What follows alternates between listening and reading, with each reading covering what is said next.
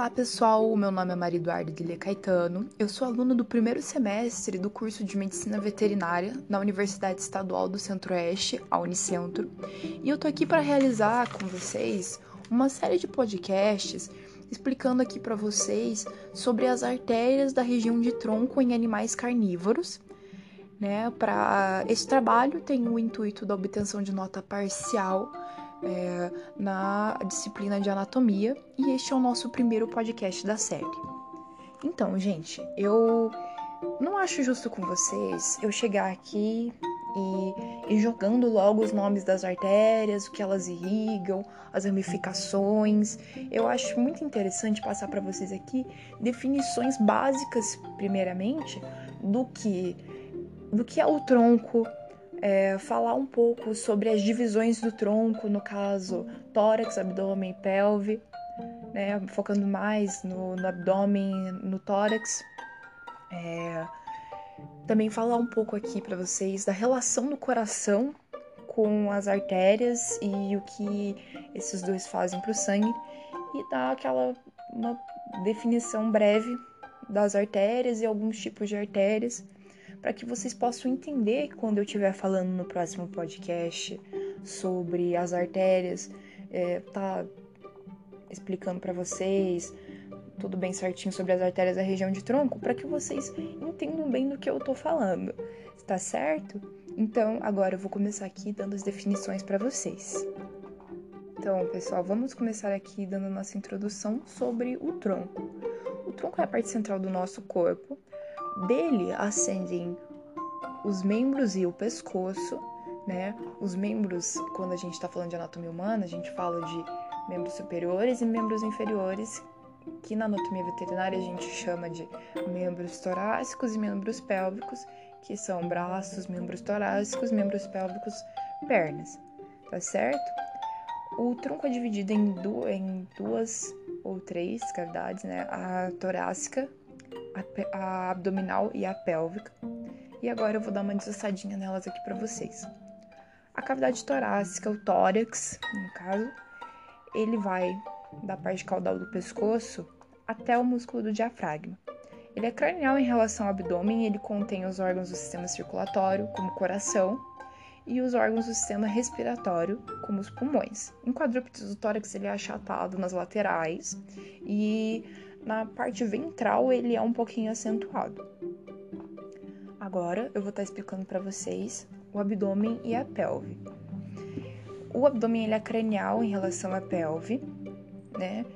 É, dentro do abdômen e da pelve, eles são compostos, no caso, pelo trato gastrointestinal, baço, fígado, pâncreas e pelo trato urogenital.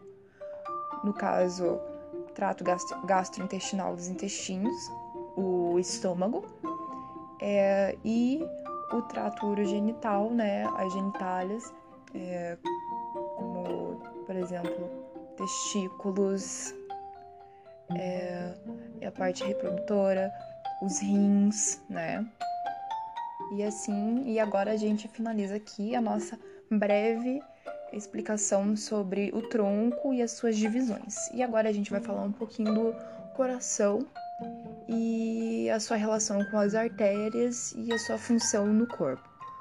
O coração ele é responsável por impulsionar o sangue para o corpo pelas artérias, o sangue é oxigenado, né? O sangue entra no sistema de alta pressão, né, que é composto por quatro maiores artérias e arteríolas, né? As quatro maiores artérias, uma delas a aorta, né? Famosa. E, essas, e as outras arteríolas menores, que são as ramificações dela. Aí, voltando a falar sobre o coração, o coração ele possui quatro cavidades ritmadas, né? Que trabalham na função da distribuição sanguínea, né? São os átrios e os ventrículos esquerdo e direito. A direção é controlada por válvulas que impedem a mistura do sangue ventricular e do sangue atrial. E também impedem que o sangue sofra um refluxo, né, que ele acabe voltando para o coração. E agora, gente, eu vou falar aqui para vocês das estrelinhas do nosso podcast, né, que vão que eu vou falar para vocês elas detalhadamente no próximo podcast sobre a localização delas, suas ramificações e tudo mais, que são as artérias e arteríolas. Né? As artérias elas são consideradas como vasos de grande calibre, é, elas são esbranquiçadas e elásticas em relação às veias. As veias, se você for analisar é, num conteúdo de topografia, é, você vai ver que a parede delas é, é fininha, fininha, que nem um papelzinho assim, elas são escurinhas, elas são diferentes das artérias que são bem elásticas, são bem rígidas, né, em relação às veias. Às vezes elas transportam o sangue oxigenado, as artérias, perdão, transportam o sangue oxigenado para os órgãos os tecidos, né, fazendo a, divisão, a, a distribuição do sangue para os órgãos e para os tecidos. Perdão pela redundância, né. Aí existem artérias musculares e elásticas, e também as arteríolas. A diferença delas está na espessura da túnica média, né? Que é um, a túnica média é um componente ali da, da parede da artéria. Eu também gostaria muito de explicar para vocês aqui o que é rede admirável. A rede admirável, ela é, por exemplo, você tem uma artéria principal que se ramifica em vasos paralelos.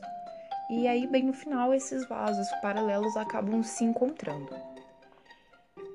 E agora, voltando aqui um pouquinho para os tipos de artérias, eu gostaria de adicionar mais uns é, três tipos de artérias, né? As artérias principais, descritas como as que passam por grande porção do, do corpo, como por exemplo a aorta, né? As que têm as ramificações. As artérias colaterais, que por exemplo saem da, da artéria principal e elas vão para os seus órgãos que elas são destinadas a fazer distribuição de sangue para eles. As artérias finais, a morte delas pode causar necrose de um. A necrose, às vezes, do membro ou daquele pedaço de tecido. E voltando a falar aqui, né, das artérias musculares e das artérias elásticas, né? As artérias elásticas, elas ficam próximas ao coração porque elas ajudam no movimento de de sístole do coração, né? Porque elas na sístole as artérias elas expandem e elas voltam para sua forma normal, né?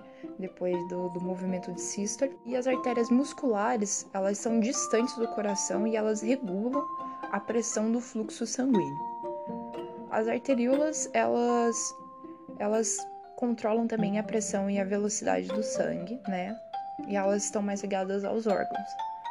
E aqui, gente, eu finalizo com vocês nosso primeiro podcast da série. Eu espero que vocês tenham gostado e que vocês me acompanhem no próximo podcast, onde nós vamos falar sobre as artérias da região de tronco nos animais carnívoros. Muito obrigada!